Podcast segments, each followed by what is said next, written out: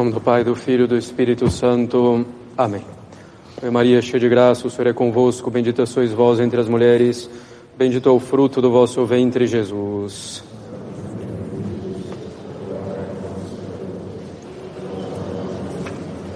Podem sentar-se. Alguns avisos. Bom, lembramos a modéstia no vestir para vir à Santa Missa. Não falamos apenas da decência que é necessária em todas as circunstâncias, mas também de um mínimo de formalidade nas roupas para vir à casa de Deus e à missa. Evitem-se então roupas relaxadas ou informais, camiseta de malha pura e simples, evitem-se as roupas com coisas escritas ou com um logo muito destacada de uma marca, com personagens de desenhos ou filmes, etc.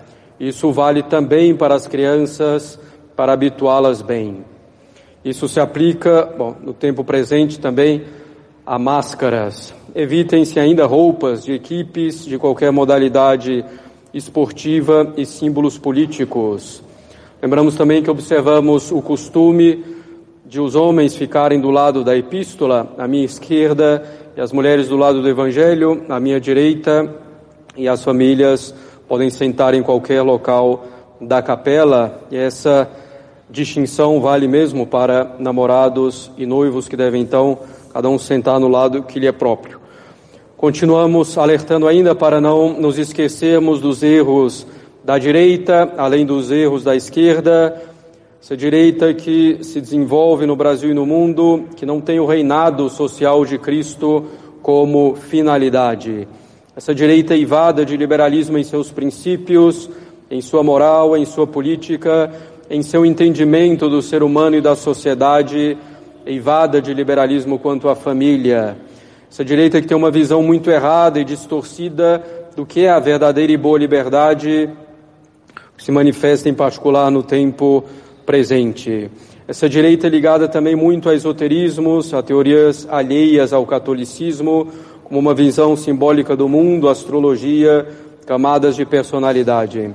Permaneçamos atentos e não compactuemos com erro, nem mesmo para combater, combater outros erros supostamente maiores. Atenção às paixões políticas que nos cegam e que nos tornam fanáticos defensores de políticos e de suas posições.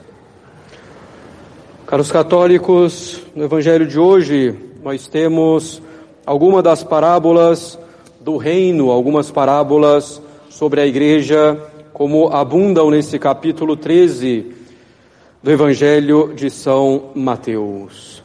Convém então que falemos um pouco da esposa de nosso Senhor Jesus Cristo, que é a Igreja Católica. Nosso Senhor, vindo ao mundo para nos salvar com sua caridade e misericórdia infinitas, nos ensinou, caros católicos, a verdade. Nos instruiu a amar a verdade, nos instruiu a aderir a ela e a colocá-la em prática. Nosso Senhor veio nos trazer a salvação. Todavia, sabendo que voltaria ao Pai, de onde veio, instituiu a Igreja, sua esposa imaculada, a fim de que a Igreja pudesse nos transmitir intactos os seus ensinamentos para que a igreja prolongasse até o fim dos tempos os frutos da sua encarnação e de sua paixão. A igreja, com sua doutrina, é, como não poderia deixar de ser, fruto da misericórdia de Cristo. Algumas questões fundamentais de grave importância têm sido suscitadas, agitadas nos últimos tempos com relação à igreja e a sua doutrina. Convém muitíssimo deixar alguns pontos claros, portanto, com relação à igreja e à sua doutrina. Como diz São Paulo a Timóteo, é preciso pregar a palavra a tempo e fora de tempo, repreendendo, suplicando, admoestando com toda paciência e doutrina. Nosso Senhor fundou a igreja, caros católicos.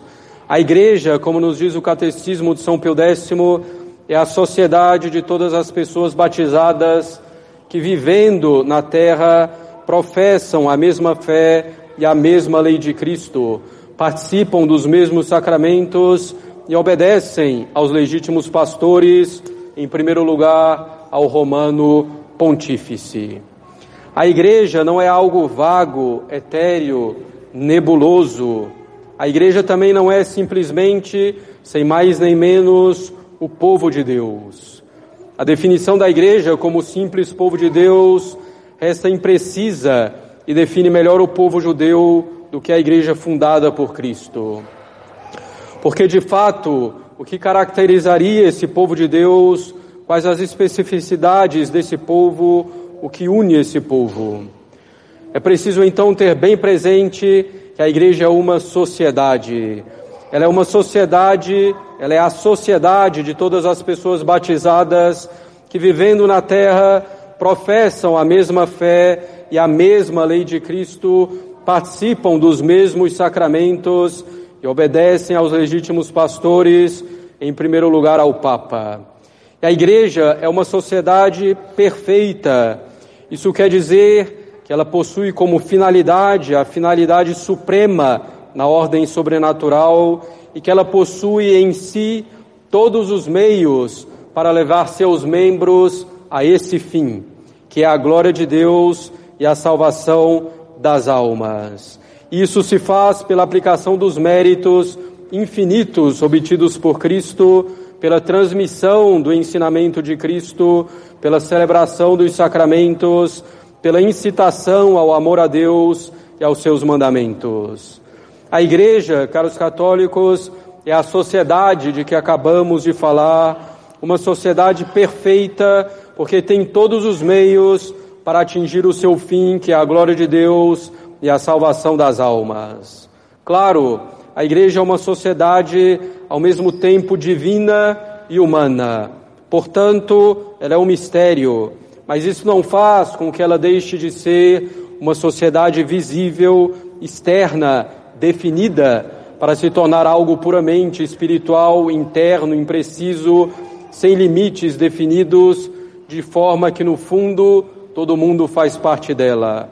Não, a igreja é visível, também externa, existindo já aqui nessa terra, é uma sociedade bem definida, da qual são membros os batizados, que professam a fé católica, que participam dos mesmos sacramentos e que obedecem aos legítimos pastores. A igreja foi fundada por Cristo. Ela possui, portanto, uma constituição que lhe foi dada pela segunda pessoa da Santíssima Trindade, por Deus Filho, pelo Verbo encarnado. A igreja foi constituída por Nosso Senhor como uma igreja hierárquica. Nosso Senhor escolheu doze homens que ele nomeou apóstolos, para que ficassem com ele e pregassem. Nosso Senhor deu aos doze a missão de continuar a obra da redenção. Nosso Senhor diz aos apóstolos: Assim como o Pai me enviou, também eu vos envio. Deus enviou nosso Senhor para governar, ensinar e santificar. São justamente os três poderes que possuem os apóstolos e seus sucessores, os bispos: governar, ensinar, santificar. Portanto, nosso Senhor escolheu doze e conferiu a esses doze poderes particulares governar, ensinar, santificar. Nosso Senhor constituiu uma hierarquia. A igreja, por instituição divina, é hierárquica. Não é uma hierarquia colegial, mas antes é uma monarquia. A igreja é uma monarquia, pois Cristo deu a um dos apóstolos, São Pedro, e aos sucessores de São Pedro, o poder pleno e supremo de jurisdição e um poder, e um poder supremo, pleno, ordinário e imediato sobre todas e cada uma das igrejas particulares e sobre todos e cada um dos pastores e fiéis. Nosso Senhor disse efetivamente a São Pedro, como sabemos, Tu és Pedro, e sobre esta pedra edificarei a minha igreja. Eu te darei as chaves do reino dos céus. Tudo que ligares na terra será ligado no céu, tudo que desligares na terra será desligado no céu. Depois de sua ressurreição, e ainda na terra, antes da ascensão, nosso Senhor diz a São Pedro duas vezes: apacenta os meus cordeiros, e uma vez apacenta as minhas ovelhas. Os cordeiros são os fiéis, as ovelhas, os bispos e os padres. São Pedro, o Papa, deve apacentar todos, deve governar, instruir e santificar a todos. O que foi divinamente instituído na Igreja, caros católicos, ninguém pode mudar. E Nosso Senhor assistirá à sua Igreja para que ela permaneça até o fim dos tempos, como Ele a instituiu. Pois Ele disse que as portas do inferno não prevaleceriam contra a Igreja e que Ele estaria com ela até a consumação dos séculos. A natureza da Igreja, então, a de uma sociedade hierárquica e monárquica. Nós sabemos que o bem de cada coisa é agir conforme a sua natureza. Portanto, o bem da igreja e, consequentemente, o bem de todos os membros da igreja e de toda a humanidade se verifica quando os membros da igreja agem conforme a natureza dela, respeitando a instituição divina. Não se trata, em nenhuma hipótese, na igreja de uma tirania, pois o tirano governa para o seu próprio bem ou para o bem de um grupo. E o Santo Padre, o Papa, deve governar para o bem dos fiéis, para que os fiéis alcancem com maior facilidade, seguindo os ensinamentos de Cristo, a salvação. O Papa, sendo o soberano chefe da Igreja, é ao mesmo tempo e pelo próprio fato de ser o chefe supremo, o servo dos servos. A sua função é servir a todos, promulgando leis que nos levem a Deus, ensinando com clareza e fidelidade a doutrina de Cristo, assegurando a boa administração dos sacramentos. Agindo assim, o Papa espalhará a misericórdia divina sobre a terra e levará as almas para Deus. Aquilo que muitos desejam de ver o Papa praticamente como mais um entre os bispos, que desejam de ver a democracia instalada na igreja, de ver a chamada colegialidade triunfar no seio da igreja, é um grande prejuízo para ela e para as almas.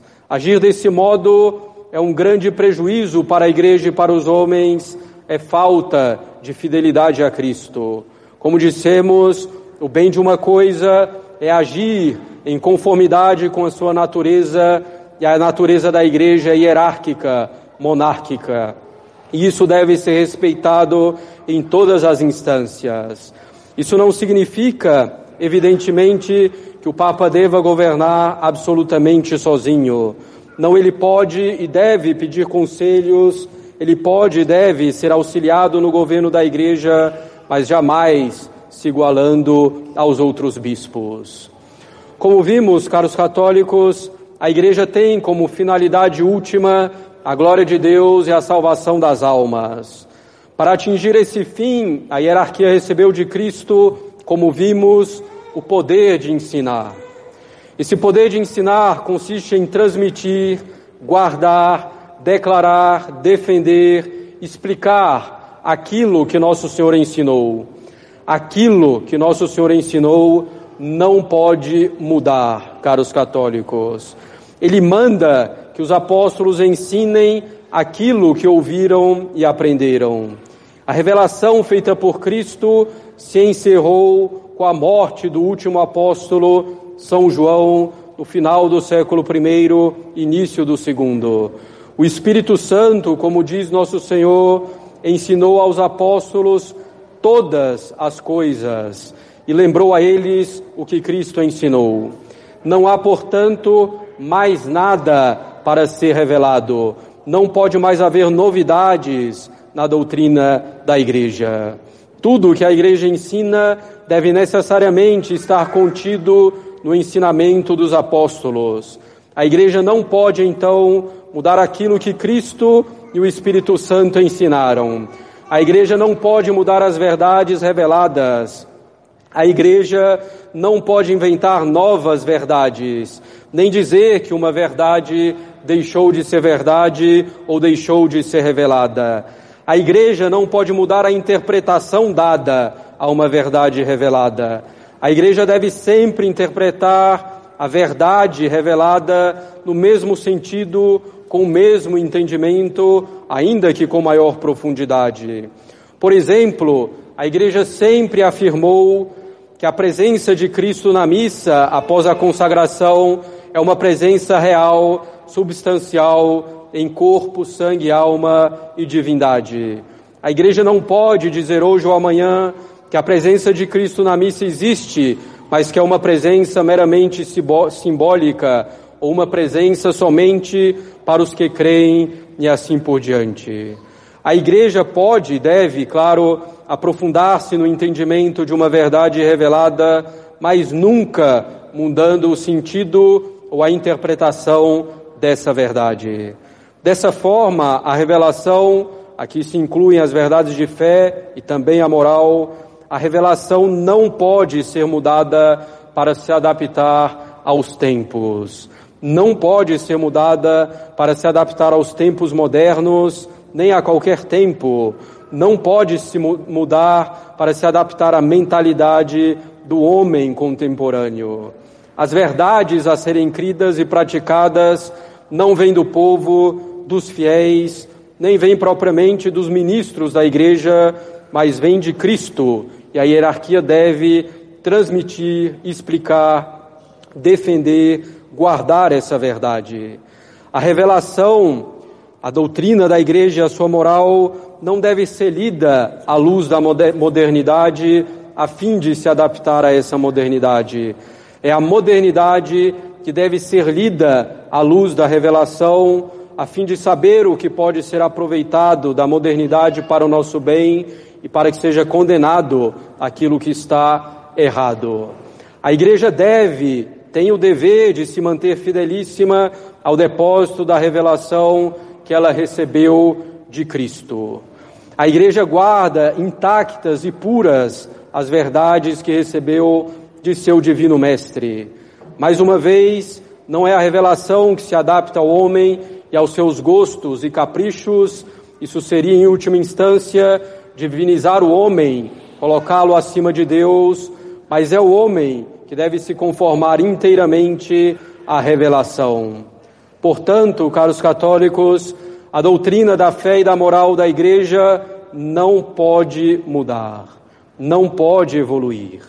Assim sendo, a igreja não pode evoluir quanto ao aborto, quanto ao homossexualismo, quanto à contracepção, quanto à comunhão dos divorciados recasados, quer dizer, quanto à comunhão daqueles que se casaram na igreja, se separaram e depois se juntaram com outra pessoa. A igreja não pode mudar quanto a isso pela própria natureza das coisas. E a igreja deve insistir nesses pontos porque são pontos de suma importância para o indivíduo, mas, sobretudo, para a sociedade.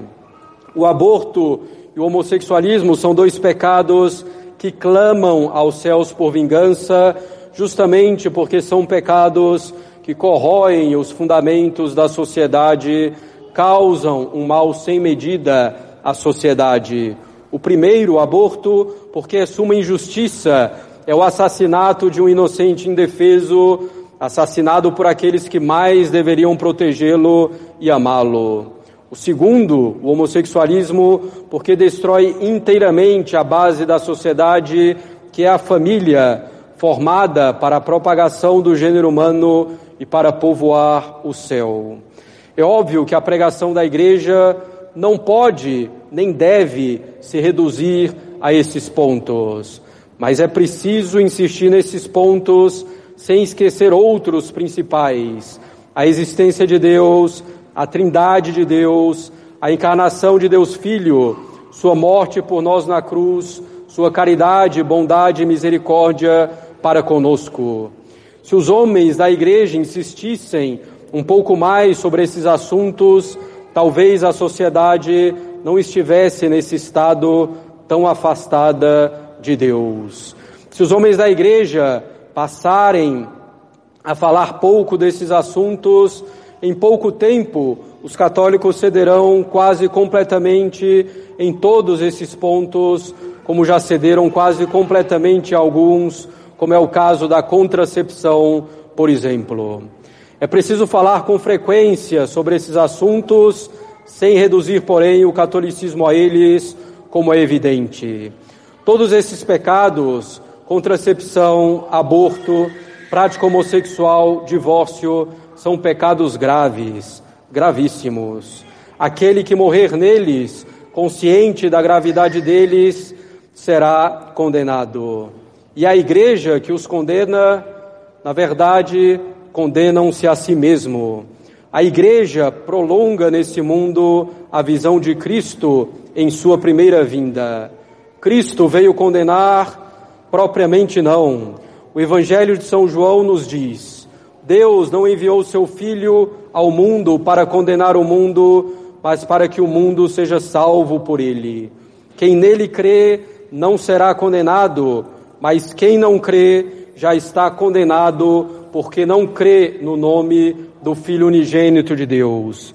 E a condenação está nisto: a luz veio ao mundo e os homens amaram mais as trevas do que a luz, porque suas obras eram más. Porque todo aquele que faz o mal aborrece a luz e não se aproxima da luz, a fim de que não sejam condenadas as suas obras. Assim nos diz o Evangelho de São João. Não é então propriamente a igreja que condena, é a própria pessoa que se condena e se prepara para ser julgada como tal por Cristo na hora de sua morte e quando da sua segunda vinda. O dever da igreja e dos homens da igreja é alertar as pessoas com caridade. Você está se condenando, abandone as trevas, venha para a luz, venha para Deus e a sua igreja. A igreja deve dizer ao pecador: Nosso Senhor morreu por sua alma para salvar a sua alma. Abandone o pecado e prova e prove e veja quão suave é o Senhor. A misericórdia da igreja é tirar o homem de sua miséria. E qual é a maior miséria? É o pecado. Para tirar o homem do pecado, ela tem que dizer que o pecado existe e que ele conduz à condenação. A igreja tem que dizer que pelo pecado mortal a pessoa perde o céu e merece o inferno. Quantas almas encontraram e encontram assim com, essa, com esse alerta e essa exortação à misericórdia divina. Além disso, caros católicos, é obra de misericórdia espiritual ensinar aos ignorantes e corrigir os que erram de forma oportuna. Como diz São Pio X, a doutrina católica nos ensina que o primeiro dever da caridade não está na tolerância das convicções errôneas, por sinceras que sejam, o primeiro dever da caridade não está na indiferença teórica e prática pelo erro ou vício em que vemos mergulhados nossos irmãos, mas a caridade está no zelo pela restauração intelectual e moral, não menos que pelo bem-estar material dos homens. A igreja deve então, caros católicos, formar a consciência dos homens. É da igreja que depende a vida espiritual dos homens e a salvação deles. Não basta seguir a própria consciência para se salvar, é preciso seguir uma consciência bem formada que busque realmente a verdade e que a ame. Muitos seguem sua consciência, mas uma consciência culpavelmente mal formada e relaxada, em que se escolhe não se aproximar da luz para não ter que mudar de vida. A igreja deve formar as consciências, é grande obra de misericórdia ensinar aos ignorantes, corrigir os que estão no erro de modo oportuno. A igreja e seus membros, caros católicos, devem trabalhar incessantemente para restaurar tudo em Cristo. A restauração de tudo em Cristo era o que movia São Paulo, como ele diz aos Efésios. Restaurar tudo em Cristo era o que movia São Pio X. Restaurar tudo em Cristo é o que deve mover todo católico. Restaurar tudo em Cristo é direcionar tudo a Cristo, fazer tudo por Ele, com Ele e nele.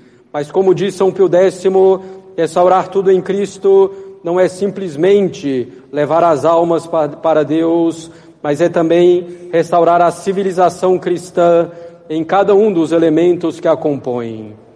E isso não é um restauracionismo ideológico, mas um restauracionismo indispensável para todo católico. E como fazê-lo? São Pio X indica na sua encíclica e Supreme Apostolatus quatro meios principais, entre outros, para restaurar tudo em Cristo. Em primeiro lugar, a boa formação do clero. Em segundo lugar, o ensino da doutrina católica. Em terceiro lugar, o fervor da vida cristã. E em quarto, a caridade cristã que não é um zelo amargo, que mais afasta as almas do que as atrai, mas que é uma verdadeira bondade que não se confunde tão pouco com tolerância do erro ou do pecado. Nesses últimos tempos, caros católicos, nós vemos a liturgia avançando, a disciplina avançando, os ensinamentos avançando, para que se conformem cada vez mais à mentalidade moderna. E ao mesmo tempo em que vemos tudo isso avançando, teoricamente, para atrair mais fiéis, nós vemos a prática real da religião recuando, o número de fiéis caindo drasticamente. É preciso constatar que esses avanços não têm contribuído para o avanço do Evangelho.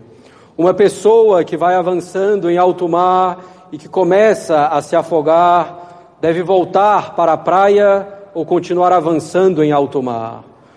Dou um exemplo prático na vida da igreja, além da a lei da abstinência da sexta-feira.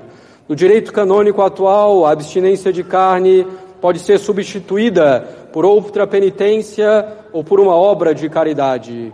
O resto é que o resultado é que praticamente ninguém mais faz penitência na sexta-feira. E a penitência é tão necessária à vida cristã, mas é negligenciada assim, e os resultados são as paixões desordenadas. Não seria então o caso de restabelecer a antiga disciplina, uma lei clara que pede a abstinência de carne nas sextas-feiras? Outro exemplo é a recepção da comunhão na mão. Essa prática não tem prejudicado tanto a fé das pessoas, na presença real de Cristo, na hóstia consagrada, não seria o caso se estabelecer uma liturgia e prática provadas por séculos e séculos e centradas completamente em Deus. Não seria o caso de se retornar à teologia baseada nos fundamentos sólidos estabelecidos por São Tomás, capaz de responder às exigências de qualquer época. Não seria o caso de se retomar uma pastoral centrada no bem das almas e menos burocrática ou social. Tudo isso, caros católicos, é essencial. Não se trata de, aqui de voltar a um passado por simples gosto romântico do passado ou por ideologia, quer dizer, por uma vontade desconectada da realidade. Os que fazem isso são aqueles que quiseram restaurar uma suposta liturgia primitiva que quiseram restaurar uma suposta caridade primitiva, que quiseram restaurar uma suposta colegialidade da igreja primitiva, ou que quiseram restaurar a disciplina primitiva do não celibato dos padres na igreja latina, etc. Isso seria uma restauração ideológica, uma volta ideológica a um passado que nem sequer existiu. Nós estamos falando aqui de uma restauração que possa nos centrar e centrar a sociedade em Cristo hoje e sempre. Com a liturgia tradicional, que favorece imensamente isso, com uma disciplina que nos faz esquecermos de nós mesmos e que nos dirige para Deus. Uma disciplina que nos auxilia e facilita a prática do bem, uma disciplina que não é um fim em si, mas um auxílio importante. Não se trata, e nem é possível, como diz São Pio X, não se trata de restaurar todas as instituições que se mostraram úteis e eficazes no passado.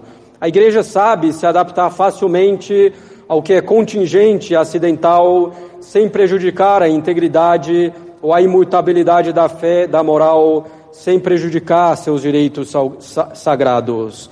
Todavia, muito desses avanços que nós vemos hoje na igreja prejudicam de alguma forma e às vezes seriamente a fé e a moral em vez de favorecê-las. Liturgia tradicional, uma disciplina mais tradicional, uma catequese, uma pastoral mais tradicionais, não são uma relíquia do passado, são coisas que permanecem sempre jovens, pois fundadas na palavra de Deus, que não passa e não envelhece. Restaurar tudo em Cristo, caros católicos, deve ser esse o programa da nossa vida. A começar pela nossa alma, mas sem esquecer nosso próximo, sem esquecer a sociedade. Restaurar tudo em Cristo pelo ensino da religião, da doutrina católica. A primeira e a maior obrigação dos pastores, diz o Concílio de Trento, é a de ensinar o povo cristão. E São Paulo diz o mesmo a Timóteo: os presbíteros que governam bem sejam considerados dignos de estipêndio dobrado, principalmente os que trabalham em pregar e ensinar. A conversão, o amor a Deus, a misericórdia só podem vir com a fé. E a fé, como diz São Paulo, vem pelos ouvidos. É preciso que alguém ensine com segurança e sem ceder às novidades, como diz São Paulo. Só se ama aquilo que se conhece. Só amará a Deus e a nosso Senhor quem conhecer a Deus e a nosso Senhor. Se o ensino é bem feito e seguro, isto é, baseado na revelação e não em conjecturas, e feito com a intenção de trazer as almas para Deus, o resto virá como consequência. Façamos nossa parte, caros católicos, para restaurar tudo em Deus, e isso é grande obra de misericórdia. Em nome do Pai, do Filho e do Espírito Santo. Amém.